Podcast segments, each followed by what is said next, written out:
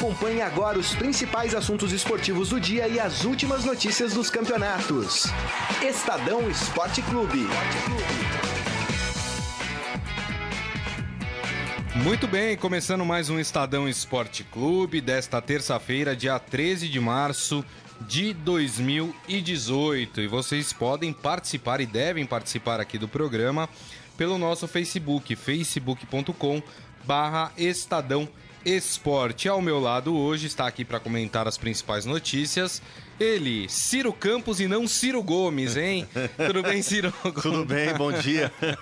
É bom, bom começar o programa já se identificando, né? É. Não... Porque ano, de, ano eleitoral sempre É trocam, complicado. trocam meu sobrenome, né? Sempre tem aquela piadinha ou outra. Mas legal estar aqui de volta. É, semana, pass- semanas atrás estive aqui falando de Stock Car, agora falar de futebol, até porque tem álbum de Copa, tem convocação, tem campeonato paulista. Estamos che... Finalmente está chegando a Copa, né? Tá É chegando. verdade. E é, a gente vive essa expectativa aguçada, principalmente pela convocação de É. ontem do técnico Tite.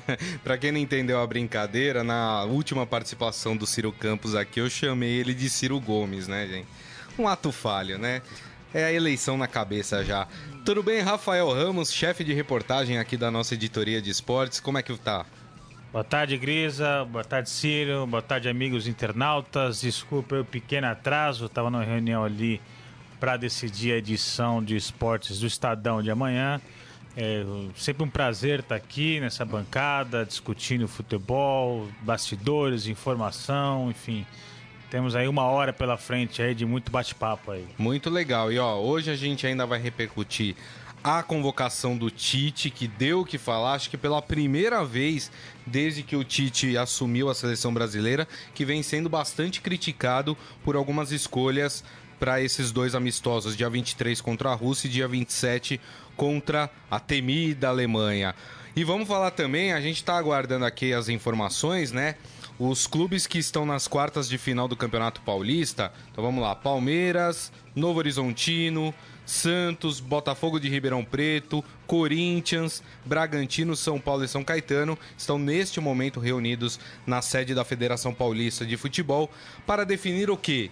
Mando de campo, né? Que é, sempre uma questão. Data, horário e local das partidas das quartas de final. Exato. E o mando de campo é sempre aquela história, né? Que às vezes vira esculhambação. A gente vai saber o que, que vai ser decidido nessa, eh, nessa reunião. Bom, e além disso, a gente sempre lembra pra vocês que este domingo é especial, hein? Pra você que compra o Estadão, vai receber ali encartado dentro do jornal, sabe o que, rapaz? O álbum de figurinhas da Copa. Vou te falar, é o produto mais cobiçado antes da Copa do Mundo, é o álbum de figurinhas, não é, Rafael e Ciro? É, como o Grisa bem falou, nesse domingo, dia 18, quem comprar Estadão leva junto o álbum de figurinhas e também algumas figurinhas. 11. É, 18 de março, né? A Copa começa só no 14 dia de junho. 14 de junho. Tem torcedor tão fanático que antes da virada do mês de abril já completou o álbum já. E vai pra- e, tá- vai tá pro segundo, segundo, vai pro segundo, é. vai pro terceiro, aí bota a culpa no filho, no sobrinho, no vizinho. Mas realmente é uma febre, uma loucura. As pessoas são fanáticas, uma coisa que é muito curioso, né? Porque a gente vive num mundo tão digital. A gente tá aqui nesse programa no Facebook, né? É, usando redes sociais. É, então, no mundo tão digital, as pessoas ainda têm esse carinho, esse apego à questão física, é, do álbum de figurinha, de trocar figurinha com amigo, com vizinho, de marcar encontro. Quer dizer, eu acho isso muito gostoso, esse clima de Copa do Mundo. Isso E, a- e assim como na isso. Copa do Brasil, vai ter o álbum virtual também, né? Você recebe alguns códigos lá pra completar, mas Não, nada na- se compara nada- ao álbum físico, nada, né, na- Ciro? nada como você lembrar da, é, lembrar da infância. Eu coleciono álbum de figurinha desde 94, da Copa do Mundo. Aham. Comecei a gostar de futebol por causa da Copa de 94. E nada se compara a você fazer, fazer amigos ou fazer contatos por, por causa das trocas de figurinhas. Porque eu lembro que sempre tem aquelas praças que são ponto de encontro, é, ou, até mesmo aqui no Estadão, você sempre, sempre tem aquele ponto de, de encontro de troca de figurinha, porque não tem graça você completar o álbum com um pedido para editora ou comprando trocentas figurinhas. O legal é você ir pouco a pouco trocando, É verdade. batalhando e buscando aquele zagueiro de Senegal que, que tá faltando. É, é, isso, isso que é o legal, você batalhar para completar. É verdade, tem razão. O, o único momento em que eu apelo, que eu mando lá o e-mail pra editora pedindo as figurinhas, é quando falta lá 10, 5 figurinhas, que aí não adianta. Você vai comprar 300 pacotinhos e não, Não, vai vir. Nenhuma, É, né? Aí eu vou lá e mando, ó, falta essa, essa e essa. Aí a editora manda as figurinhas eu completo o álbum. Mas o legal também é isso, é o da troca, né? A galera vem com papel. Vocês anotam no papelzinho ainda? Sim, eu anoto tudo lá, os certeza, números e vou certeza. riscando no Vai, papelzinho. vai- vai colocando um xizinho lá, é, E o- tirei 320. E o no- Estadão traz hoje, na edição impressa também no portal, que o Cafu, né, o capitão do Penta, é embaixador do álbum de figurinhas da Copa da Rússia. Ele que é uma figura aí, né, emblemática. Teve em trocentos álbuns também o Cafu, né? É. Porque ele jogou quatro copas. Então, É verdade. ele é, tá esse papel aí de embaixador aí é, do álbum de figurinha da Copa. Não, muito legal. E, e você que é assinante do Estadão ou que vai comprar o Estadão, você vai sair na frente. Porque o álbum oficialmente começa a ser vendido nas bancas de jornal somente no dia 20, que é terça-feira, né? Terça-feira. É isso. Então você só vai encontrar o álbum no dia 20. Se você comprou o Estadão domingo, você tá saindo na frente dos seus amigos, né, colega? Então, E, fo- e fora que eu já, já vi algumas bancas aqui de São Paulo, um cartaz assim, pré-venda já do, do álbum. Então você, algumas pessoas, é, tamanha demanda, tamanha expectativa, precisa deixar o nome na lista para conseguir. ou seja, ainda corre o risco semana. de chegar na banca e não ter Pode. o álbum no dia 20, Dia 20, Com né? certeza, com certeza. É verdade. Bom, gente, já que a gente tá falando de álbum de figurinha da Copa, que é a coisa mais legal que tem pra fazer antes da Copa do Mundo, vamos falar um pouco sobre. É, o, nem o Rafael nem o Ciro estavam aqui. Ontem estavam Baldini e Robson Morelli. A gente falou sobre as escolhas do Tite, mas a- acho que é importante a gente falar de novo, até porque a repercussão que teve em relação aos nomes escolhidos pelo Tite foi tamanha. Como eu disse no começo do programa, Acho que desde que o Tite assumiu a seleção brasileira, a gente não o via sendo criticado tanto quanto foi nessa convocação. Queria que vocês ponderassem a opinião de vocês em relação a- aos nomes escolhidos pelo Tite, principalmente as novidades. É, lembrando que teve três jogadores que foram convocados pela primeira vez com o Tite, né? O goleiro Neto, é, também o atacante é, William José e o meia Talisca. Esses três jogadores nunca tinham sido chamados pelo Tite e teve outros dois jogadores que ganham uma nova oportunidade com o Tite, são novidades na lista, que é o zagueiro Jeromel e o lateral direito Fagner. É, houve, houve muitas críticas é, com relação ao Talisca, a convocação dele, e os jogadores do Shakhtar Donetsk, né, o Fred, o volante e o atacante Tyson. É, eu confesso que eu não acompanho o campeonato turco, né, o turcão, para analisar aí de maneira criteriosa o desempenho do Talisca. Mas o Tite mandou seus auxiliares até a Turquia, eles foram lá, assistiram a jogos e chegaram à conclusão que o Talisca merecia uma eh, convocação para a seleção brasileira. É, com relação ao, ao Shakhtar, ao Fred né, e, e ao Tyson, hoje tem jogo da Liga dos Campeões, o Shakhtar enfrenta a Roma fora de casa. É a Vamos ficar de oportuni- olho. É a oportunidade do torcedor brasileiro assistir, acompanhar é, e ver o desempenho desses dois atletas. É, o- as minhas dúvidas em relação a essa convocação do Tite. É, Fagner e Rodrigo Caio. Porque esses dois jogadores a gente tem visto toda quarta, todo domingo. Esse a gente acompanha de perto, então esse não tem desculpa de ah, o campeonato não passa na televisão, muito distante. Não. Rodrigo Caio e Fagner gente vê de perto. E para mim não merecem estar na, na seleção Concordo brasileira. com você. Rodrigo Caio não tá bem desde o ano passado. Para mim não é jogador de seleção brasileira. É, isso não quer dizer que seja um jogador ruim, mas para mim não tem hoje condições de defender a seleção brasileira. Então não merecia a convocação. E o Fagner também caiu de produção ano passado. é, Não conseguiu recuperar o bom futebol esse ano ainda. Ele que o ano passado jogou muito bem, mas depois que é, caiu de produção, não recuperou aquele futebol de antes. Verdade. Então, para mim, o Fagner também é, não é, merecia convocação. É, e um jogador que, para mim, deveria estar na lista é o Luan do Grêmio. O melhor jogador da Libertadores do ano passado, que era o melhor jogador da, da América. É, no domingo fez um baita grenal é, contra o Inter é, lá no Beira Rio, fez dois gols e tá fora da lista do Tite. Então, para mim, o justiçado é, dessa lista é, foi o Luan do Grêmio.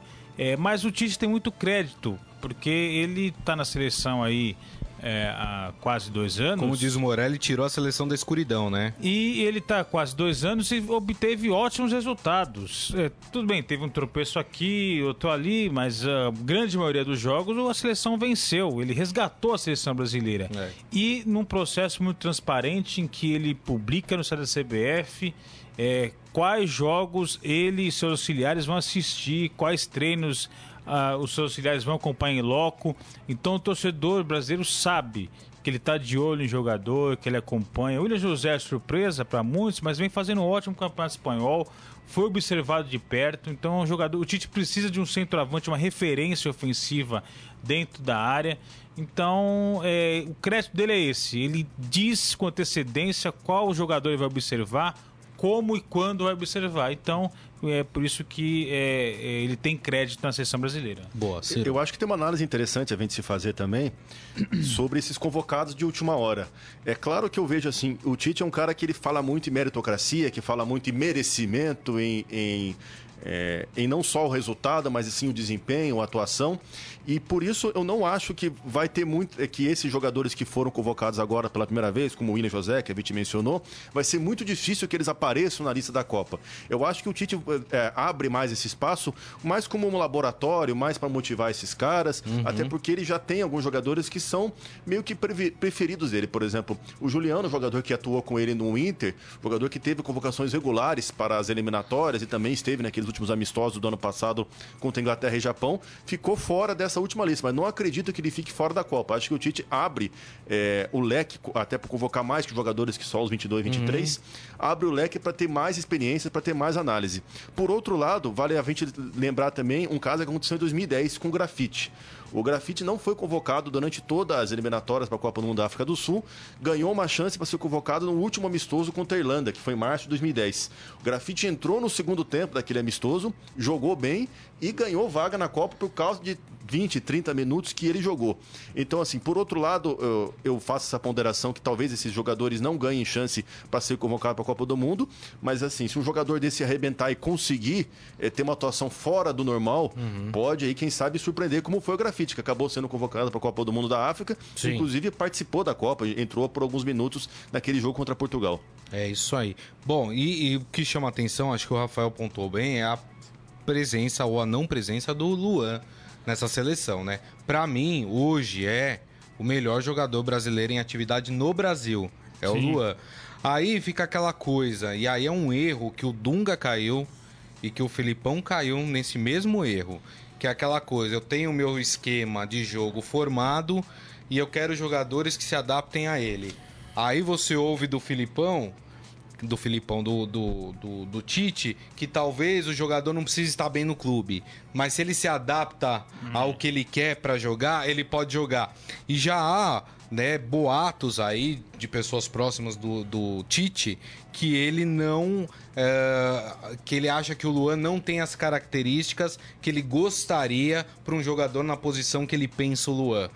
É, eu queria que vocês falassem um pouco sobre isso. O Jair Ventura deu uma declaração em uma das partidas é, do Santos, falando assim: quem é bom eu tenho que dar um jeito de botar para jogar Sim. dentro do time. É. é. mais ou menos isso? Como é que vocês pensam em relação a isso? Olha, é, eu acho que o Luan ele é um jogador que, que ele é, faz a função do atacante, mas também pode fazer a função do meia ali. Então, é um jogador versátil numa faixa ali é, de campo ali do meio para frente. É, o Tite, em entrevista que o Estadão, para os repórteres. Almir Leite e Márcio Dozan, afirmou que estava em busca de um ritmista para a seleção brasileira, um jogador que ia ditar o ritmo do jogo no meio de campo, que é controlar a posse de bola, que é distribuir o jogo. É, reportagem do Ciro Campos aqui no domingo, a gente colocou as opções de ritmistas que o Tite é, tem, teria à disposição ele citou aqueles jogadores na entrevista coletiva ontem, exatamente os mesmos jogadores Lima, citados exemplo, pela é. reportagem do Ciro Campos. É, Lucas Lima, o Rodriguinho, o Diego do Flamengo, Juliano do Fenerbahçe. Juliano. É. Citou, mas não convocou. É. Ele deixou todos os jogadores de fora, não chamou nenhum jogador com essas características de ritmista que ele mesmo disse que estava em busca. E aí disse que o Fernandinho pode fazer a função de ritmista. Pô, o Fernandinho é primeiro volante, é, no máximo é. ali segundo volante. Aliás, um E é reserva, volantes, né? reserva do Casimiro. Entendeu? Citou até o William. O William é jogador agudo, é. jogador de frente, finalizador. Deve, deve jogar na posição do Neymar, Exatamente. Então, assim, Falou é, de Paulinho também, né? é, né? Paulinho é, chegou a fazer algumas fica vezes. Fica essa esse ponto de interrogação. Ele precisa mesmo ritmista? Ele estava atrás mesmo ritmista? Porque ele falou uma coisa na entrevista é, que deu aqui pro Estadão e aí depois na hora da convocação não chama o jogador com é. essas características, fica realmente uma coisa é, incoerente, é, confusa de se entender. Mas eu repito, ele tem o crédito pelos resultados e pela transparência do trabalho é, de avisar e anunciar quais jogos, quais treinos ele e sua comissão técnica observam. Então, é, tudo que ele convoca, os 25 atletas colocados ontem, não foi no achômetro, não foi no chutômetro. Eles analisaram, analisaram e chegaram à conclusão de que é. era o melhor para a seleção brasileira nesse momento. Uma coisa importante para falar sobre o Tite, até o Rafael, que foi é, setorista do Corinthians, pode falar, ele é um cara muito minucioso, ele é um cara extremamente calculista, né? Então, muitas vezes a, gente pode olhar para aquela lista e perguntar, mas por que essa incoerência? Por que chamar fulano e não ciclano? Talvez o Tite é, é um cara assim tão meticuloso que ele quer ver no, apenas, ele quer ter a chance de ver num treino como que reage o time com o Fred, como que reage o, o time sem o Luan, como que reage o time com algum jogador. Ele é muito, ele é muito detalhista nesse sentido.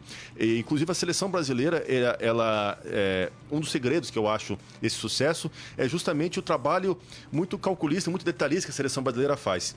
Por exemplo, a, a gente acha que a seleção brasileira só trabalha quando, as, quando os jogadores se reúnem, quando uhum. os jogadores estão lá, mas na verdade não é nada disso.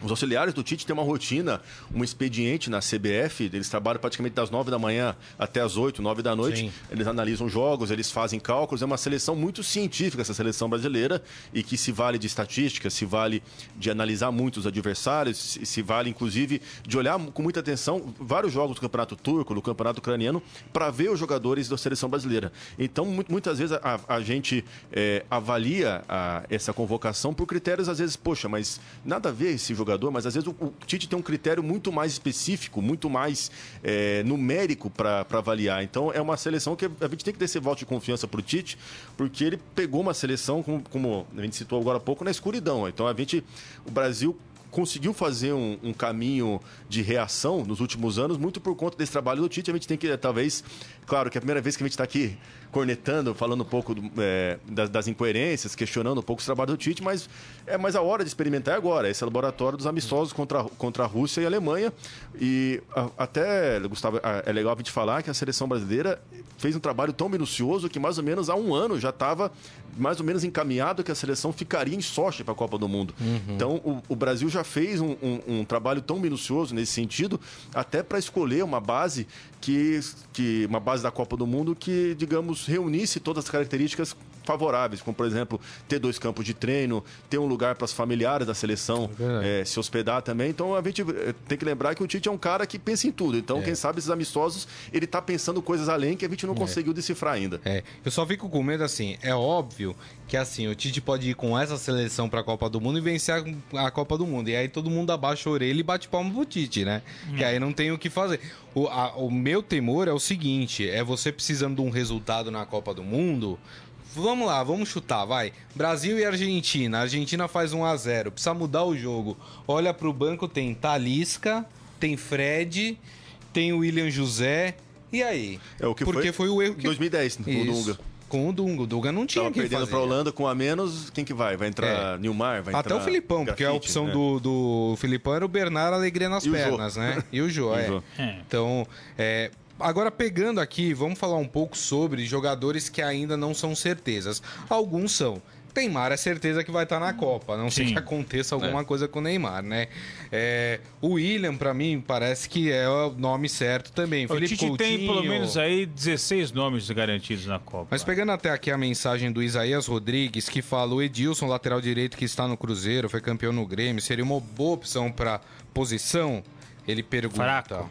Uh, o Adi Armando acha que não tem um outro lateral direito além do Fagner é, como o, substituto o Danilo, do Daniel Alves. O Danilo do Manchester City, Manchester um jogador City. interessante. O Tite ó, já convocou uma vez o Mariano também, mas não chegou a utilizar Mariano do Sevilha. É. O Alexandro é, ex-Santos está na Juventus, joga na esquerda e pode também Pode jogar na- quebrar é. um galho ali na direita ali Então também. v- vamos falar então dessas vagas que, que ainda estão aí em suspenso, vamos dizer assim. Pelo menos o que eu separei mais ou menos aqui. No gol, talvez ali a, a dúvida seja no terceiro goleiro, Terceiro né? goleiro. Ederson e Alisson devem ir para a. Copa, né? Isso confirma que o. Vanderlei está totalmente fora né, dos planos. Com- né? Completamente. O Vanderlei, o ano passado, muita gente pediu a convocação dele, ele chamou o, É. Ti- ele chamou o Cássio e agora dá a oportunidade para o Neto. Entre Neto e Cássio, quem vocês acham que vai acaba indo para a Copa? Cássio. Cássio.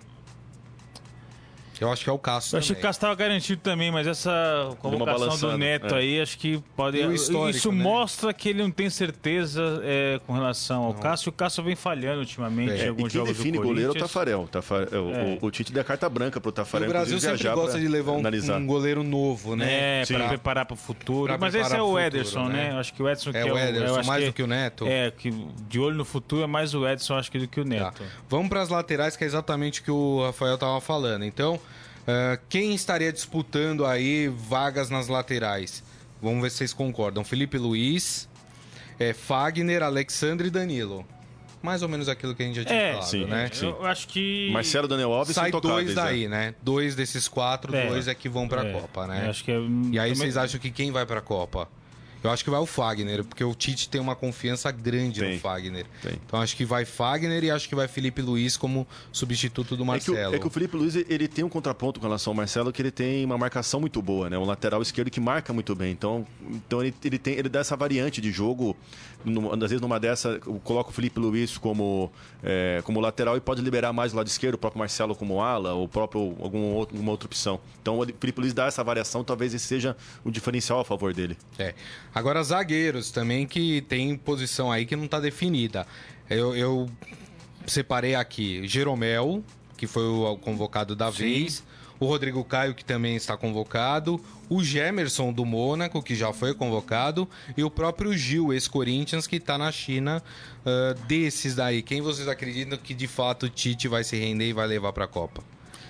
Desses, eu, desses eu acho quatro que é o Gemerson, vaga, né? é, porque é, é, lembrando que Marquinhos, Miranda e Thiago Silva estão garantidos. Garantidos. Tem a quarta vaga que eu acho que fica com o Gemerson.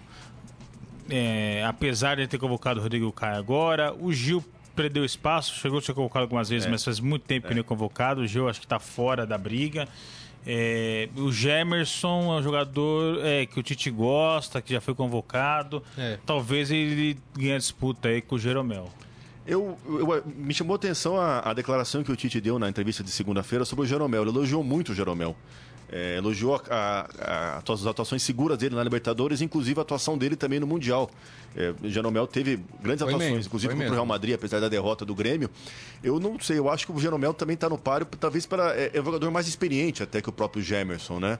Eu não descartaria o Jeromel, não. Quem sabe esses amistosos aí podem ser uma, é, um- uma grande análise, porque o Jeromel, inclusive, esteve presente na primeira lista do Tite em 2016, naqueles jogos eliminatórios contra Equador e Colômbia.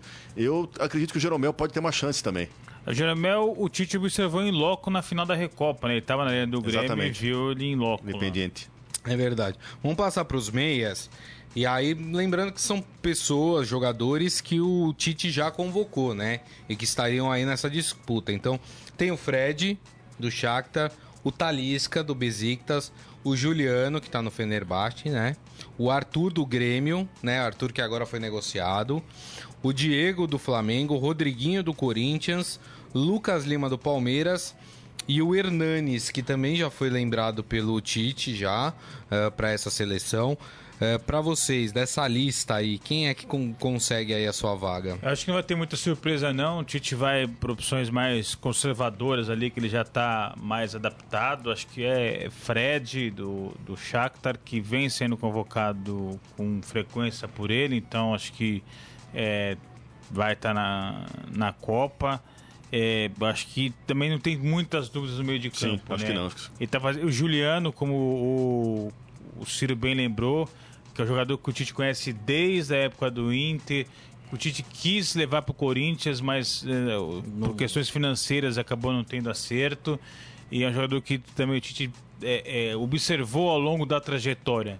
Eu acho que esses que apareceram de última hora, Talisca, o Arthur, é, acho que dificilmente vão ganhar uma vaga aí no meio campo da seleção. Eu até vejo que esse trabalho, talvez, com o Talisca, o Arthur, são jogadores mais jovens, até o próprio Ederson, são jogadores acho que já estão sendo preparados para a próxima Copa do Mundo, para a próxima Pode geração. Ser. O Ederson, se não me engano, ele tem 24, 25 anos, o Talisca é, tem, tem por aí também, o Arthur tem 21, 22. É, é. Então eu vejo mais que são jogadores que começam talvez a frequentar o ambiente de seleção já para uma possível geração para 2022. Quando a gente não vai ter, por exemplo, Daniel Alves, Thiago Silva, já vai ter uma renovação.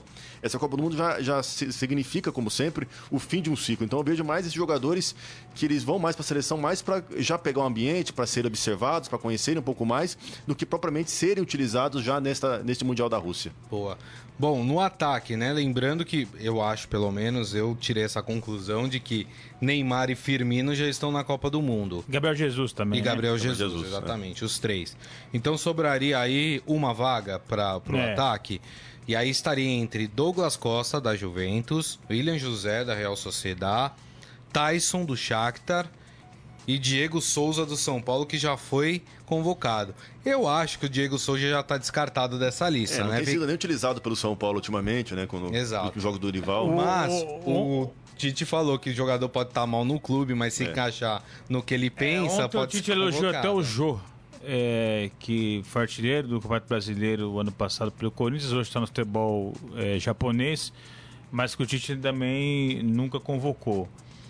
Mas eu acho que assim, é, o Douglas Costa é um jogador muito interessante, eu gosto dele, tá enfrentando um ótimo momento na Juventus, mas ele tem essa característica de jogar pelas pontas, que é a mesma característica do Neymar, é, do, do William.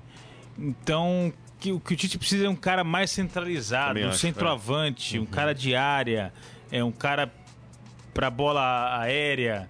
E aí, por isso que eu acho que o, William José pode beliscar essa Efeito grafite, quem sabe? De última hora, viu? Porque jogador que joga pelas beiradas... O, o, mas o Douglas Costa não joga mais do que o William José?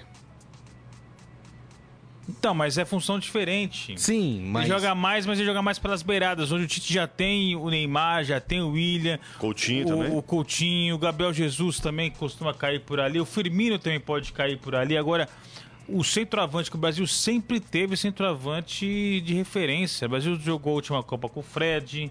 É, em 2010 era Luiz Fabiano. Teve o Adriano anteriormente, o Em 2006 foi o Ronaldo Adriano. Em 2002 era o Ronaldo. O Brasil sempre teve esse nove, esse cara referência lá na frente. É, então, e falta isso no elenco, falta essa opção por Tite. Mas se falta, não precisa readaptar. Vamos pegar o exemplo do Corinthians. O Carilli tem feito isso no Corinthians, né? Quer dizer, não tem a figura do 9, porque, enfim, o elenco é escasso e aí as opções são Casim, Júnior Dutra, né? O Sheik com 40 anos. Então, quer dizer, ele tá saindo um pouco disso. E o time melhorou com isso, né? É, com essa mudança é, é de pensamento. seja mais difícil você, você melhorar, você tem mais repertório para teimar com o teu esquema, porque você tem uma. Você pode selecionar. É, vários, dezenas de caras. Então você pode testar. Você não, não às vezes não é obrigado é, a, mudar o, a mudar o esquema, a não ser que você já esteja com uma convocação fechada e durante uma competição. Ainda, Gustavo, um comentário que, que, que, é, que é legal a, a gente fazer aqui sobre o Tyson que é um jogador que muitas vezes, poxa, Tyson, mas por quê? É, o Tyson, mais ou menos, é a história do Juliano. Começou com o Tite no Inter, o Tite lançou ele lá, naquele Inter que foi é, 2008, 2009, ganhou a Copa Sul-Americana, também ganhou aquela Copa Suruga em 2009. E também é um jogador que tem a confiança do Tite que talvez é, não salte os olhos do torcedor brasileiro por jogar no, na Ucrânia, um mercado que não é tão visado aqui, mas pela relação com o treinador, pela relação de confiança, acaba é, com essa vaga praticamente cativa nessas Sim. convocações recentes. Agora, Agora, vocês acreditam também, eu, eu vim pensando isso no caminho, que o Tite talvez não tenha convocado o Luan para não desfalcar o Grêmio totalmente, porque o Grêmio tem um Grenal aí é. no, no meio des, desses amistosos que a seleção vai fazer e já vai estar tá desfalcado do Jeromel. E aí tiraria o, o Luan também desse Grenal, poderia. Poderiam dizer que ele estava favorecendo o Inter, né? Não, mas assim, mas, é pensar muito pequeno, né? Eu sei que Lá no sul eles brigam até no cara ou coroa, né? Literalmente. É, mas assim, é, o Tite tem que pensar na seleção brasileira, tem que pensar na Copa do Mundo e, e não tem que pensar no engrenal nesse momento. Tem que fazer É. o trabalho dele. A culpa não é dele que o calendário brasileiro é péssimo. Não para da data organização muito ruim. Então, faltando pouquíssimo tempo para a Copa, ele tem que pensar na, na seleção. É, e aí tem que convocar quem que ele acha que é a melhor opção para o Brasil. Eu acho que ele não levou em consideração o fator Grenal. Pelo menos essa é a minha avaliação nesse momento. Eu concordo. E engraçado que a gente vai ter é, também outros jogadores que vão desfalcar seus times nessa data FIFA, né? Palmeiras pode perder o Borja, por exemplo, na semifinal do Campeonato Paulista. O Corinthians ou Fagner. Exatamente, Corinthians e o Fagner também. Não, então e o é, Corinthians é teve um golpe convocado para amistosos também o Romero e Balbuena, que- É, exato, que vão exatamente. defender a seleção do Paraguai. É, então, Mesmo, no- mesmo fora da Copa, Mas, o gente, Paraguai né? também vai. vai disputar amistosos. Podiam abrir mão, né? Os dois poderiam falar pra seleção, seleção. É. Tudo bem, a gente gosta de defender o país, mas, pô, a gente tá numa semifinal de Campeonato Paulista É, aqui, então. né? Poderia abrir mão, né? então é, Enfim. é complicado. É. Bom, vamos fazer o seguinte, deixa eu mandar aqui alguns abraços antes da gente partir para falar dos clubes de São Paulo. Daniel Souza aqui com a gente, Palma Polese também. Quem mais? Ah, a gente já vai falar sobre o São Paulo aqui, ó. O Michel Caleiro, eu levaria Jeromel e Gemerson e deixaria o Thiago Silva de fora. Ó. O Adi Armando acha que o Jeromel tem que ir para a Copa. O Eduardo Benega diz que o Cássio não está bem. Ah, o Ferreira falando leva para lateral direito o Tietê. Não, é melhor deixar o Tietê no Palmeiras, né? Não vamos mexer com ele, não. O João Carlos Mendes, ah, ao contrário é, do que eu vi um comentarista falando, refutando o Tite pedindo três caras do Palmeiras, por ele ser corintiano, lógico. Acho que ele tá falando do Neto, da Bandeirantes. Não sei. Tô- Quero mais é que deixem o Verdão em paz. E a Selecinha passe por outro vexame. E sim, as seleções brasileiras que ganharam Copa sempre tiveram palmeirense no elenco. Durmam com esta estatística. Então tá bom. Muito bem. Muita gente não quer ceder seus jogadores pra seleção, né? Mas a Tem bem a muito verdade, torcedor o, assim, o né? filho que acompanha o Palmeiras aí é, diariamente, qual jogador do Palmeiras mereceria estar nessa seleção? É, algumas pessoas é, falaram lá do Lucas Lima, mas, mas acredita que sim, que o Lucas Lima ele começou a jogar bem apenas neste ano, depois que ele mudou para o Palmeiras, né? No ano passado no Santos, em virtude até da, daquele embrólio sobre renovação de contratos, se ficava ou não. Ele não tava com ele perdeu vontade mais espaço, de jogar, é, perdeu né? espaço e não É estava verdade. jogando, né? Então, para a seleção brasileira ainda é, é, é como o Tite fala, é merecimento. Talvez esse merecimento não é em virtude de 3, 4, 5 jogos que se faz bem, talvez seja de uma constância maior e que talvez o, o Palmeiras não tenha né, nenhum jogador do Palmeiras com essa constância, até porque no ano passado o time não terminou o Campeonato Brasileiro tão bem. Foi vice-campeão, ok, mas não teve nenhum jogador que se destacou individualmente a ponto de se gabaritar, se credenciar para a seleção brasileira. É verdade. Ó, deixa eu pegar aqui dois comentários pra gente partir pro São Paulo. Ó, o Alexandre Costa Silva. A Aguirre nem chegou e já estão falando em seleção do Uruguai pra ele. Ele falou que vai ficar até o final do contrato dele. O Júlio Bife Buchala falando a entrevista do Diego Aguirre foi preocupante. Ele disse que já vinha assistindo aos jogos do São Paulo. ah, pelo menos as últimas seis partidas. E aí o cara me fala que ainda não tem uma impressão do time. Como assim? Assistiu seis jogos e não sabe ainda o que fazer? Vamos falar de São Paulo. Salve o tricolor paulista, amado clube Bom, o. Aguirre que pode estrear já no comando do São Paulo na primeira partida das quartas de final no final de semana. É, pro meio de semana, o São Paulo joga no meio de semana contra o CRB, jogo de volta pela Copa do Brasil. São Paulo venceu a primeira partida por 2 a 0. Nessa partida ainda é o Jardine que vai treinar a equipe, né, que vai comandar a equipe. No final de semana, provavelmente já é o Aguirre. Parece que faltam documentos de trabalho, né? Isso de que ele- trabalho, isso, para que ele possa começar a trabalhar no São Paulo. Deve sair até o final da semana. O Aguirre deve estar no banco contra o São Caetano. E ele, na entrevista coletiva de ontem, ele pediu atitude ao time do São Paulo e promete cumprir o contrato, que é aquilo que eu falei, diz- dizendo que a prioridade para ele é o São Paulo. O interessante no São Paulo é que é o técnico que se compromete a cumprir um contrato, não o clube que se compromete a cumprir um contrato e não admitir o treinador antes, né? Já, É a, gente já, verdade. a gente já inverte a situação. É que as últimas experiências do São Paulo com o É, técnico o Osório foi pro né? México e o Balsa foi pra seleção argentina. né? E agora tá no... É, e não, foram- o Balsão tá no... Não, o Balsa, o Balsa chegou a assumir a É, Arábia Saudita, saiu. ficou Isso, quatro isso. jogos, a Arábia Saudita Exato. demitiu, contratou o que foi Isso. técnico que não, que não classificou o Chile para a Copa. É isso É, e, e é interessante porque o, o- a seleção uruguaia, o Oscar Tabares, está no comando desde 2006.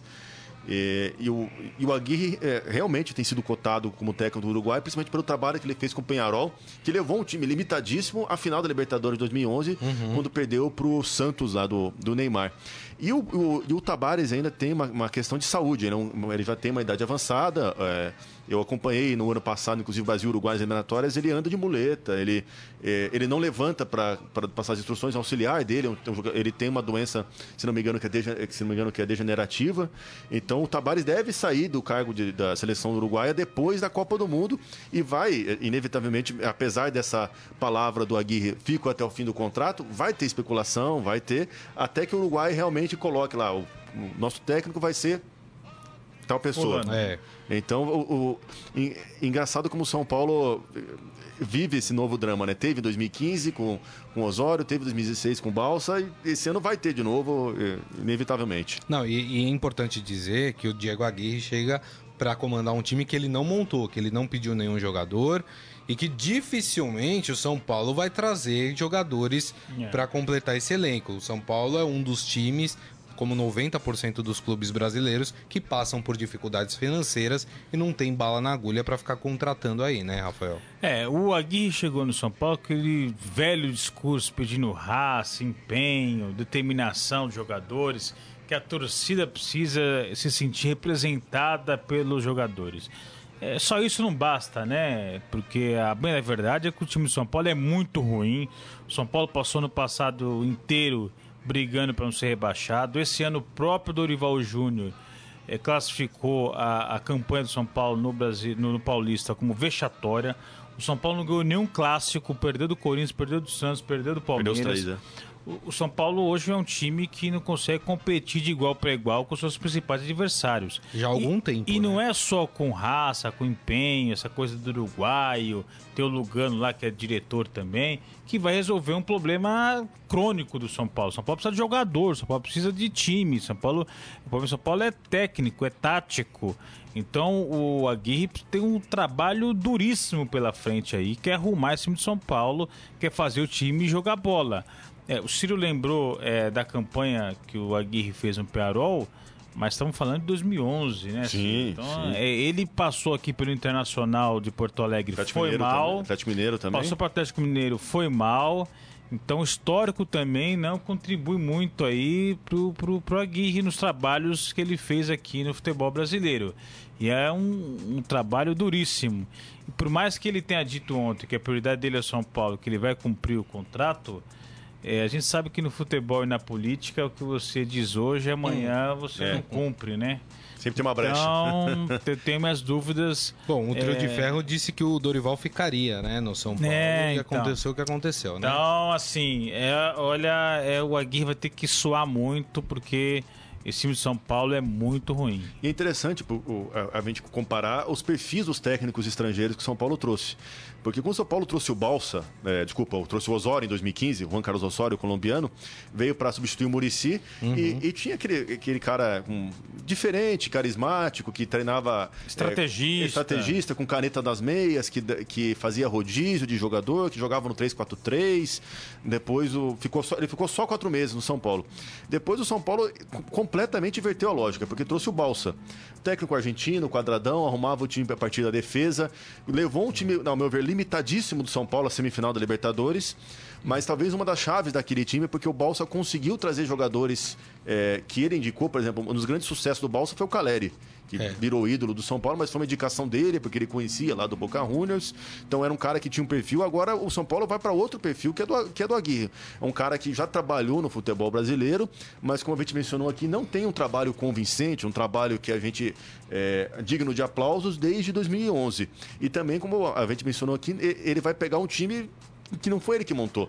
Então talvez, não sei se ele vai ter alguma margem, é, margem de manobra para indicar algum reforço, para indicar algum jogador que precise. Talvez ele vai ter que trabalhar como dentro de uma margem de erro curtíssima. Inclusive já tem mata-mata logo na sequência e vai pegar o São Caetano, que é interessante a gente lembrar, Gustavo, o São Caetano tem um técnico que está extremamente bronqueado com o São Paulo. que é Doriva, Pintado. né? Pintado. É Pintado. É verdade, Doriva tá Saiu no- da- do, do São Paulo Verdade, um pouco magoado, que ele fez um baita trabalho com o São Caetano, tirou o São Caetano lá de trás e que com Tem certeza razão. o Pintado vai estar motivadíssimo aí para demonstrar Ele que é um daqueles seis técnicos que passaram no São Paulo nos últimos três anos. Pintado e substituiu o Rogério Ceni, né? Depois da saída do Rogério é. Ceni, ele assumiu. Ele era auxiliar fixo, né? Ficou Aí- quanto tempo aí pintado? ficou pouco tempo, logo o Dorival foi É, ele contratado, ficou- né? Ele, ele foi contratado Pouco mais de um como, mês, não como, foi? como auxiliar fixo, na verdade, né? É. Ele veio ao clube, se não me engano, no começo de 2016, mas como auxiliar é, técnico fixo, né? Para ser, na verdade, um novo, entre aspas, Milton Cruz, que ocu- ocupou essa, essa função. É, então, o Pintado teve algumas passagens interinas no comando do São Paulo, mas em virtude de questões políticas, ele, ele foi demitido do cargo e, e agora com o São Caetano ele se reencontrou, né? O São Caetano conseguiu fazer uma boa campanha e o Pintado, com certeza, vai ter um sabor especial, motivação especial para ele ganhar do São Paulo, apesar da imensa identificação que ele tem como jogador de São Paulo, Verdade. como campeão mundial em 92. O Pintado tem identificação com o São Paulo. Tô ouvindo um papo aí que o Aguirre também tem identificação com o São Paulo, porque jogou lá em 90. Foi uma passagem curtíssima. É, um Isso time- um foi time ruim, um em, em 90, estão falando aí de 28 anos atrás. Um time que não deixou saudades, né? É, então, assim, é, não tem identificação nenhuma. É, tem identificação com, com o Penharol, enfim, mas com o, o São Paulo ele não tem. Lembrando a vocês que está acontecendo neste momento na Federação Paulista a reunião com os clubes que estão nas quartas de final para definir local, data, vai ser sorteado também os árbitros das quartas de final. E aí o mais importante que é a história do mando de campo. A federação vai liberar para que os clubes possam vender o seu mando de campo, não, não vai liberar, a gente vai ficar sabendo daqui a pouco. É engraçado que quem está representando São Paulo é o gerente executivo de futebol Alexandre Pássaro, que promete alçar grandes voos com São Paulo, não é isso? Não, e é, me chama muito a atenção essa omissão do Leco, né, nos últimos dias. O Leco não deu entrevista coletiva É. para anunciar a demissão do Dorival Júnior. Quem deu entrevista foi o Raí semana passada. É, ontem, na apresentação do Aguirre, foi é, o Raí e também O Ricardo o, Rocha, não, né? Lugano. Lugano, Lugano. é. O Leco não deu as caras, não deu entrevista ali para falar sobre a É, um contratação é, do, do Aguirre. Hoje, reunião na Federação Paulista é, com todos os dirigentes dos clubes. O Leco manda um representante, como você disse aí, o, o Pássaro. O pássaro. Então, assim, o Leco tá omisso. O Leco, ele é o principal dirigente do clube. Nesses momentos, ele tem que dar as caras. Ele, ele tem que estar à frente. Não adianta botar lá Raí, Ricardo Rocha e Lugano para serem escudos da diretoria. É, é assim, eu acho que o- o- esses 10 jogadores foram contratados para comandar o futebol, mas quem comanda o clube é o presidente que não dá as caras nesse momento. É isso aí. E é interessante também, o, eu que acompanho bastante redes sociais, o, o presidente Leco criou um perfil no Twitter anos atrás, mais ou menos no, no ano passado, quando teve aquela campanha eleitoral do São Paulo, que ele ganhou a eleição contra o, o- o Mesquita Pimenta. Interessante que ele não, não- não usa mais o, o- o Twitter também, ele também sumiu das redes sociais também. Que, ele- que, ele- que, inclusive, se não me engano, uma das, últimas, uma- uma das últimas postagens do Leco foi para anunciar a contratação do Hernandes. Então depois disso também ele não Nossa. continuou também tempo. Calado na- na- na- nas redes sociais desde então. Muito ruim, consente, muito é ruim isso? essa gestão do Leco. É isso aí. Vamos fazer o seguinte, vamos falar do Santos agora, porque já tem repercussão lá do. Pode colocar o hino. Porque já tem repercussão lá da reunião da Federação Paulista. Quem tá representando o Santos é o gerente de futebol, o William Machado. Os corintianos conhecem por William Capita, né? Ele agora é o novo gerente de futebol do Santos. E olha que legal, ele falou numa entrevista, ele defendeu o trabalho do Jair Ventura, que, come- que as críticas lá pelos lados da Vila Belmiro começaram a ficar mais intensas em relação ao técnico. E ele confirmou que o Santos tem sim interesse em repatriar Paulo Henrique Ganso. E aí, gente, o que, que vocês acham Nossa. disso? O Ganso, é, o Ganso é um grande enigma do futebol, na minha opinião. É, porque eu lembro quando a seleção brasileira foi eliminada da Copa 2010, a gente sempre falava assim: ah, agora a próxima Copa vai ser Neymar e Ganso, Neymar e Ganso brilhando no Santos. É. Neymar, a gente não precisa, não precisa descrever o que aconteceu com a carreira dele, decolou. E o Ganso, não sei, parece que falta talvez apetite, não sei. É, falta talvez um pouco de, de determinação para ele virar um jogador, porque a forma como ele saiu do São Paulo, ele saiu do São Paulo jogando muito bem sendo convocado, inclusive, para a seleção brasileira para a Copa Centenário, Copa América Centenário 2016. Foi para o Sevilha, o futebol espanhol, que talvez eh, seria a grande vitrine para ele, quem sabe, ir para algum outro time grande da Europa, mas não, não engrenou, não se deu bem com o técnico e parece que talvez ele se acomodou um pouco com essa situação também, É. né? O, o Ganso não é um perfil de jogador que reclama, que vai eh, discutir com o treinador e, infelizmente, às vezes, às vezes no futebol você precisa se posicionar de certa forma, de forma mais firme para para poder cobrar um pouco as, as oportunidades, cobrar a chance de atuar. E eu não vejo o Ganso fazendo isso. E, e pode ver, quem sabe, a gente pode ter o Ganso voltando ao futebol brasileiro para, quem sabe, retomar uma carreira que a gente nunca imaginou que precisasse com- passar por isso. Pode fazer o caminho do Gabigol, não pode? Pois é, é, é mais, joga mais um jogador que saiu do Brasil, é, vislumbrando aí um grande sucesso na Europa e, e volta muito cedo, né? Depois não, não, não dá certo lá. É, problema do Ganso, a gente tá falando aqui do Aguirre, né? De raça, de vontade, e ele parece um jogador apático, parece que não... é, eu acho, lógico, ele é muito técnico, muito talentoso, ele não precisa ficar dando carrinho toda Talvez hora. a única demonstração do Ganso em campo de raça, isso que você estava falando, foi naquele jogo contra o Santo André. que É. O Dorival ia tirar e ele falou: não, vou ficar Exatamente, aqui em campo. é. Então, assim, quando a gente fala de raça de vontade, não é pra ele ficar dando carrinho, né? Ficar marcando, porque tem que, evidentemente, usar toda a habilidade, todo o talento que ele tem eh, na parte ofensiva do, do jogo. Mas é- essa apatia, às vezes, desse desligamento, parece que tá desconectado ali da realidade do jogo, que acaba prejudicando o futebol dele. É, e aí, voltando aqui pro Brasil, a gente sabe que o nível do futebol aqui é muito abaixo do praticado na Europa, quem sabe ele consiga é, recuperar o bom futebol e reconstruir sua carreira. É. Lembrando que o Santos joga na quinta-feira, 7h15 da noite, no estádio do Pacaembu, contra o Nacional do Uruguai. Jogo complicado entre brasileiros e uruguaios. E o Santos joga no fim de semana contra o Botafogo de Ribeirão Preto. Primeiro jogo com o mando do Botafogo de Ribeirão Preto. Estou falando isso porque a gente ainda não sabe como é que os clubes vão definir essa situação de mando de campo. Vamos fazer o seguinte, vamos aproveitar que a gente está com o setorista do Palmeiras aqui. Vamos falar do Verdão? Verde em que a luta o aguarda. Ciro Campos. O, a turma do amendoim parou de pegar um pouco no pé do, do Roger, porque depois dos maus resultados né, que o Palmeiras teve, vamos lembrar que teve derrota para São Caetano no Allianz Parque, ah, Derrota teve pro Corinthians. Derrota pro Corinthians. Como é que tá agora? A turma do amendoim ficou mais tranquila? Um clássico faz milagres, né? Eu acredito que assim, que aquela postura que o, que o Palmeiras exibiu contra o São Paulo, fez 2 a 0 no primeiro tempo, poderia ter feito mais. Eu acredito que o Palmeiras ali limpou a barra dele. Palmeiras, o Roger, o elenco. O que o torcedor espera é que o Palmeiras não viva só deste clássico para sempre. Eh, Vai começar o mata-mata do Paulista e o Palmeiras tem a responsabilidade de ser campeão paulista, porque faz 10 anos que não conquista esse título. E o próprio Palmeiras, o, o Roger Machado e o, e o presidente Maurício Gagliotti, que no fim deste ano vai, vai passar por uma eleição, sabe que é necessário conquistar um título. E o Campeonato Paulista ele é útil porque é o único título em disputa neste primeiro semestre. Como, como houve mudança no calendário e a Copa do Brasil, a Libertadores acabam só lá no fim do ano, então é importante já ter um título para dar tranquilidade, para dar confiança. E o Palmeiras eh, olha muito o exemplo do Corinthians no ano passado, que conquistou o Campeonato Paulista e obteve a, a tranquilidade e a confiança para trabalhar no restante do ano.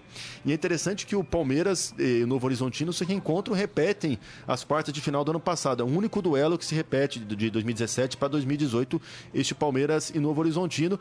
O Palmeiras, assim como no, no ano passado, fez a melhor campanha da competição, só que eu vejo o Palmeiras neste ano mais forte do que no ano passado. Tá. Eu vejo um trabalho do Roger mais consolidado do que era do, do Eduardo Batista na ocasião. É isso aí. E o Palmeiras que tem é o único time dos grandes de São Paulo que tem a semana livre para trabalhar, né? Não tem compromisso Exatamente. com a Libertadores. O É. Palmeiras só joga agora dia 3 de abril pela Libertadores contra o, o Alianza Lima, né? Alianza Lima no Allianz Parque, No Allianz é. Parque. Então, Palmeiras com semana livre para trabalhar, né? E deve chegar forte. Eu acho que o Palmeiras, o Palmeiras é o favorito nesse momento para conquistar o Campeonato Paulista para vocês? Eu, eu considero É. que sim. Eu considero que sim. O, o- Então, mas aí enfrenta um Corinthians e perde 2 É. a 0 né? Porque assim, é um clássico muito igual. Eu acho que o Palmeiras pega o adversário mais difícil quando o Horizontino nessas quartas de final, mas é favorito a avançar. É, eu acho que eh, Palmeiras e Santos, o Palmeiras é melhor, Palmeiras e São Paulo, o Palmeiras é melhor. E Palmeiras e Corinthians é melhor no papel, mas na hora do vamos ver, perdeu de 2 a 0 entendeu? Então, um clássico que está rendendo até hoje, né? É, ontem mesmo teve é, oitiva na Federação Paulista, onde tiveram que prestar esclarecimentos ali, a confusão ali envolvendo Dudu, Felipe Melo, Jailson, Alexandre Matos. Então, é, é- é difícil chegar numa final, Corinthians e Palmeiras, e falar que o Palmeiras é favorito. É, no papel é, né? Mas na prática não tem sido, né? Inclusive o Palmeiras, desde o ano passado, tem um time melhor que o Corinthians e perdeu quatro clássicos seguidos pro Corinthians. Verdade. Então, Mesmo em casa. Inclusive em em casa no passado. É verdade. Vamos falar do Corinthians, então? O Corinthians que joga amanhã pela Libertadores contra o, o Deportivo Lara da Venezuela, né? Que é um time que a gente até falou que o Corinthians está tendo dificuldades para encontrar voos, fazer a sua logística para viajar para Venezuela. A Venezuela é um país que todo mundo sabe tem passado por diversos problemas da ordem eh, humanitária, financeira, política e poucas companhias aéreas têm viajado para Venezuela e o Corinthians tem eh, encontrado. Claro que esse jogo é lá para frente, mas assim mesmo o Corinthians já está tentando se armar e tem encontrado dificuldades para fazer essa logística. Mas o jogo de amanhã é aqui na Arena Corinthians, né? É, contra o Deportivo Lara. Não dá para pensar num, num placar que não a vitória do Corinthians, né? É o time mais fraco do certeza, grupo do Corinthians. a Libertadores tem uma receitinha básica ali, né? Você tem que vencer em casa, né? Então o Corinthians empatou fora na sua estreia. é, e agora tem que, tem que vencer, porque ainda mais que pega um adversário teoricamente frágil, mas que venceu o Independente na primeira rodada. O Independente que é um time que a gente viu o ano passado na final da Sul-Americana contra o Flamengo, que é um time bom, um time bem ajustado. Camisa pesada também? Então, essa vitória do Deportivo Lara contra o Independente ligou o sinal de alerta no Parque São Jorge. O Deportivo Lara não vai ser saco de pancada nesse grupo. É. Mas o Corinthians é favorito e, além disso, tem que fazer prevalecer o fator mando e tem que vencer. A Arena Itaquera que vai estar cheia amanhã, já foram vendidos 30 mil ingressos, então tem que usar essa pressão da torcida, que está empolgada. É o primeiro jogo em casa do Corinthians na Libertadores, depois do título brasileiro, depois de vitória no clássico contra o São Paulo, vitória no clássico contra o Palmeiras. Então o Corinthians tem que pressionar e vencer a qualquer custo. É isso aí. E o Corinthians, como a gente falou, é, vai tentar ver com o Balbuena e com o Romero para que eles peçam para serem liberados, né, é, do amistoso do dia 27 de março, que a seleção paraguaia fará contra os Estados Unidos, que é outra seleção que também está fora da Copa do Mundo, né? É um bom teste pros dois. Ah, é, né? Libera, vamos fazer hashtag libera Paraguai? vamos fazer, né? Porque, pô, né? De verdade, nesse momento, acho que a, a semifinal, uma possível, claro, a gente tá falando uma possível semifinal. O Corinthians precisa passar do É. Bragantino primeiro, né? É. Mas, né, mo- nesse momento, o mais importante seria essa disputa do que um jogo que não vale absolutamente nada, né? Gente, eu queria falar com vocês agora é, sobre essa história de que a- uma patrocinadora pode entrar na jogada para ajudar o Neymar a ir para o Real Madrid. Que história é essa? Foi uma informação do, do Diário AS, né, lá da Espanha, que a Nike estaria de olho numa parceria com a- o Real Madrid e poderia entrar com dinheiro, inclusive, para fazer uma transferência aí do Neymar do Paris Saint-Germain para o Real Madrid.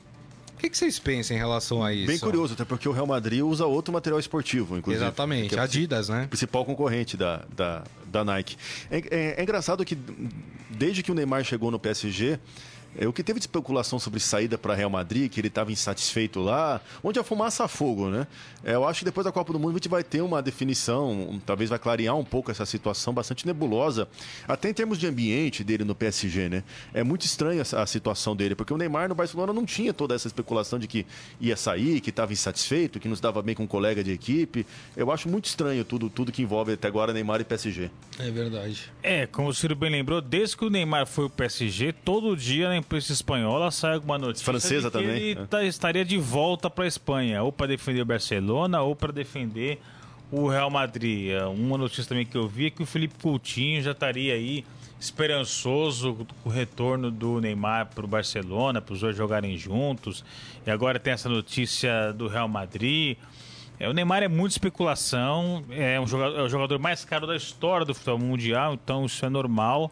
Há um interesse muito grande, é, tanto no futebol dele como comercialmente, porque é uma marca importantíssima. É, mas ele tem que agora se concentrar na, na sua lesão, na sua recuperação, para voltar a jogar aí muito próximo à Copa e, e para ajudar a seleção brasileira. É, ontem ele recebeu a visita né, do, do Sheik, dono do PSG, Alcalaíne. é, né? que veio é, lá de Paris aqui para Mangaratiba para visitá-lo. É, numa demonstração de apoio do time. Rolou até foto no Twitter do pai do grupo, é. Neymar, né? Então, acho que agora o foco dele tem que ser em se recuperar, disputar a Copa do Mundo e quem sabe depois aí rediscutir o contrato dele com o PSG, que é curioso, né? Era um projeto para pelo menos cinco anos. Bastou a primeira eliminação na Liga dos Campeões para já vir todo esse zum zum zum aí da saída do, É. do Neymar. Ó, gente, a gente tá acompanhando ainda, ainda não tem nada da reunião lá na Federação Paulista. O pessoal tá gostando de bater um papo lá, viu? Que até agora nada. O pessoal ainda tá lá reunido, portas fechadas, a imprensa tá do lado de fora esperando o pessoal sair para se pronunciar, saber o que foi decidido. Mas vamos fazer o seguinte, não sei se até o final do programa vai dar tempo, né, do pessoal de ter alguma informação. Mas vamos pro momento fera agora. Agora, no Estadão Esporte Clube, Momento Fera. Cara é fera! Bom, o esportefera.com.br traz aqui pra gente, olha só que curioso, a permanência do Mina, zagueiro do ex-zagueiro do Palmeiras, né, no Barcelona, vai depender, sabe de quem? Da mulher do Felipe Coutinho. Olha que maravilha, né? Coisas do Relações futebol. né? perigosas. É, mas calma que eu explico, hein, gente, ó. A permanência do colombiano depende da mulher do Felipe Coutinho, a Aine Coutinho, é isso? É isso mesmo, não tem o L, não é Aline. É Aine Coutinho. De acordo com o jornal espanhol Esporte, a chegada de Arthur pode levar à saída de um membro do time. Isso se uma solução não puder ser encontrada. Arthur, do Grêmio, que foi contratado pelo Barcelona. Por que isso poderia acontecer? Porque com a chegada do Arthur, o número de jogadores extracomunitários seria extrapolado pelo Barcelona. Ou seja, o Barcelona teria que tirar um desses jogadores para encaixar o Arthur. Ah, com poucas chances no time titular, o zagueiro seria o primeiro jogador a ser liberado pela equipe. No entanto, existe uma chance, e o nome dela é Aine Coutinho. Isso mesmo. Com dupla nacionalidade brasileira e portuguesa, a Aine possibilita que o Felipe Coutinho possa tirar o passaporte, passaporte europeu. Ele viraria português, teria dupla nacionalidade, porque ela ela tem essa possibilidade de, de requerer o passaporte português. Entretanto, Coutinho terá que esperar até janeiro de 2019, que é a data que sairá o passaporte. Para a sorte de Mina, Arthur só chegará no início do próximo ano. Ou seja, o, o Mina deve estar lá conversando com a Ine, mandando um zap. Aí, colabora aí comigo. Mas é curiosa essa situação, É, né? o, o Barcelona tem muito dinheiro, tá com o cofre cheio, né? Depois que vendeu o Neymar, é, mas precisa é, escolher melhor lá quem eles contratam, porque não podem encher o time de jogador é, de fora da Europa. E depois que não pode utilizar os não caras. pode utilizar, a não ser que, tá, que esteja no plano deles vender algum desses atletas aí, se desfazer de algum jogador. Mas é talvez tenha sido mal planejado aí. Essa questão aponta agora do Mina ter que tá rezando para que a mulher do Felipe Coutinho é, consiga aí o passaporte português para Felipe Coutinho. É, e essa questão do passaporte é seríssima. Teve recente um escândalo É. é, na Itália, né? Então Verdade. tem que tomar O que cuidado. teve um jogador que inventou a bisavô italiano recentemente é, precisa também. tomar cuidado com isso aí, viu? E olha só, vamos falar também de Copa do Mundo. Quem tava desanimado, pô, não vai ter ingresso mais pra Copa do Mundo. Pois é, olha só, a FIFA reabriu aí uma nova cota de ingressos para a Copa. Faltando menos de 100 dias, a FIFA anunciou que já vendeu mais de 1 milhão e 300 mil ingressos para o torneio que começa no dia 14 de junho. Nas duas fases de vendas, os donos da casa, obviamente, né, foram responsáveis pelo maior número de compras de ingressos, seguido pelos colombianos, pelos brasileiros e depois aparecem peruanos, ó, os peruanos estão, né, Animado. animados com a 36 Copa do anos Mundo, depois, né? Os alemães e também os norte-americanos que não estão na Copa do Mundo. Eh, nesta terça, na próxima terça, na verdade, a- não, dia 1 de Do- daqui duas semanas. é, daqui duas semanas, Três dia semanas. 1 de abril, né? E não é mentira isso que eu tô contando pra vocês. A venda para as partidas. É, aliás, foi na terça-feira, dia 1 de março, hein? Desculpa. A venda foi retomada. As compras vão acontecer por ordem de chegada no site oficial da FIFA. E esta é a penúltima fase de vendas de ingressos para a Copa. A próxima será entre os dias 18 de abril e 15 de julho, data da final. E aí só pra. É, pra... aqueles últimos ingressos, né? Os os, últimos mais ingressos, caros, né? O, a final já não tem mais entrada. Não tem mais a final entrada, já né? tá é, É o que lotada. esgota primeiro, né? É, não tem mais possibilidade. E é uma concorrência grande aí, né? Que é, é- porque a FIFA abriu várias etapas de vendas, mas a partir do dia é, 2 de é, dezembro, quando foi realizado o sorteio dos grupos é, lá na Rússia, que aí você sabia exatamente é, qual time enfrentar o adversário. Então aí teve uma procura gigantesca pelos ingressos e aí por isso que tá essa loucura agora. E se você tá interessado em ir para a Copa do Mundo, lá no Esporte Fera você tem o link lá certinho para você entrar para fazer a sua. Na verdade, seria uma se candidatar a comprar o ingresso. É. é Preparar a carteira, porque. É. Ah, Preço tá salgado? Preço É, em salgado, dólar. E principalmente o, o que, o que é caro para a Rússia, esse passado já era. Se não me engano, é, ano passado eu até fiz uma reportagem quando começaram a venda de ingressos. É, a passagem do avião por volta de 5 mil reais e de volta. 5 mil 5 reais. mil reais porque a Rússia não tem voo direto sendo do Brasil. Então você tem que fazer uma conexão é, Londres, Nossa. Paris ou, ou Dubai. Então é, é salgado, tem que se preparar. É, e, e os hotéis também devem estar com os preços, É, né? com certeza. Lá nas alturas, né? Bom, deixa eu, antes da gente encerrar aqui o programa, deixa eu só passar uma, uma informação. Os repórteres que estão lá acompanhando a, a, a reunião na Federação Paulista é, publicaram agora que a assessoria do Novo Horizontino não é uma informação oficial, é uma informação da assessoria do Novo Horizontino, que o jogo de ida será é, interessa pro palmeirense. O jogo de ida será no sábado, às 7 da noite, em Novo Horizonte.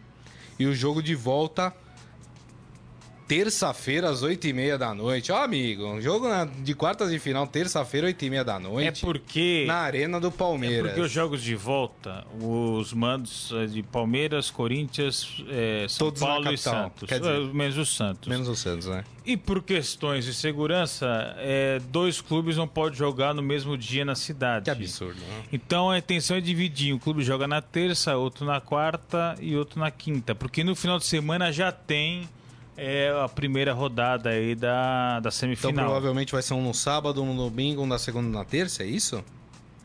Os jogos de volta? Não, deve ser um no sábado, dois no domingo e um na segunda-feira. Dois no domingo, mesmo aqui na capital, mesmo jogo na capital? Não, aí coloca o Santos e um na capital, né? Se não, o não, Santos não. resolver ir pro Pacaembu? Não, peraí, não. Você tá falando da, das quartas de final. Né, os jogos de volta, né? Porque os quatro grandes jogam em casa. Não, os jogos de volta vão ser terça, quarta e quinta. Terça, quarta e quinta? É, e o jogo de ida, sábado, domingo e segunda. Entendi. Entendi. E Então, aí depois já vai pra Isso quer dizer semifinal. que o Santos não joga no Pacaembu, então. Vai jogar na Vila Belmiro. Não, não sei, eles estão de- faz duas horas estão sentados lá reunidos lá, né? Vamos ver o que vai anunciar. Mas a tendência é essa, a tendência é que ver. os jogos de ida das quartas de final sejam sábado, dois no domingo e um na E segunda. um na segunda. Tá. Aí os jogos de volta: terça, Terça, quarta quarta, e quinta. e quinta. Entendi. Sendo um jogo na terça, dois na quarta Tá, e, um na, quinta. quinta. E aí no final de semana já tem a semifinal. Aí a semifinal, como são só dois jogos, é um no sábado e outro no domingo. Perfeito, maravilha, então. A tendência é isso. Então, gente, essa é uma informação não oficial. A gente vai encerrar o programa agora, mas todas as informações sobre como ficou definido, os confrontos aí, os jogos de ida, de volta, onde serão, dias, horários, você acompanha lá no nosso portal, estadão.com.br, todas as informações lá. Queria agradecer aqui ao Ciro Campos por esta vinda aqui mais uma vez aqui no Estadão Esporte Clube. Obrigado, viu, Ciro? Imagina, valeu. Eu que agradeço a, a companhia e vamos torcer para que o calendário ajude as quartas de final do Campeonato Paulista a terem paz e sem brigas. Boa, é isso aí, isso que é o importante. Rafael Ramos, mais uma vez, muito obrigado, viu? Eu que agradeço o convite, um prazer estar aqui com vocês, discutindo, debatendo, trazendo informação para o nosso amigo internauta. Muito obrigado. É isso aí. E para vocês que acompanharam a gente aqui pelo Facebook, ó, Jorge Luiz Barbosa, Adi Armando, Eduardo Benega, Alexandre Costa Silva, quem mais? João Carlos Mendes, Michel Caleiro, o Ferreira, o Isaías Rodrigues, toda essa turma bacana que tá sempre aqui com a gente. Muito obrigado a todos vocês pelas mensagens, pelas participações. E amanhã, meio-dia, Estadão Esporte Clube estará de volta neste mesmo bate-canal, neste mesmo bate-horário com vocês.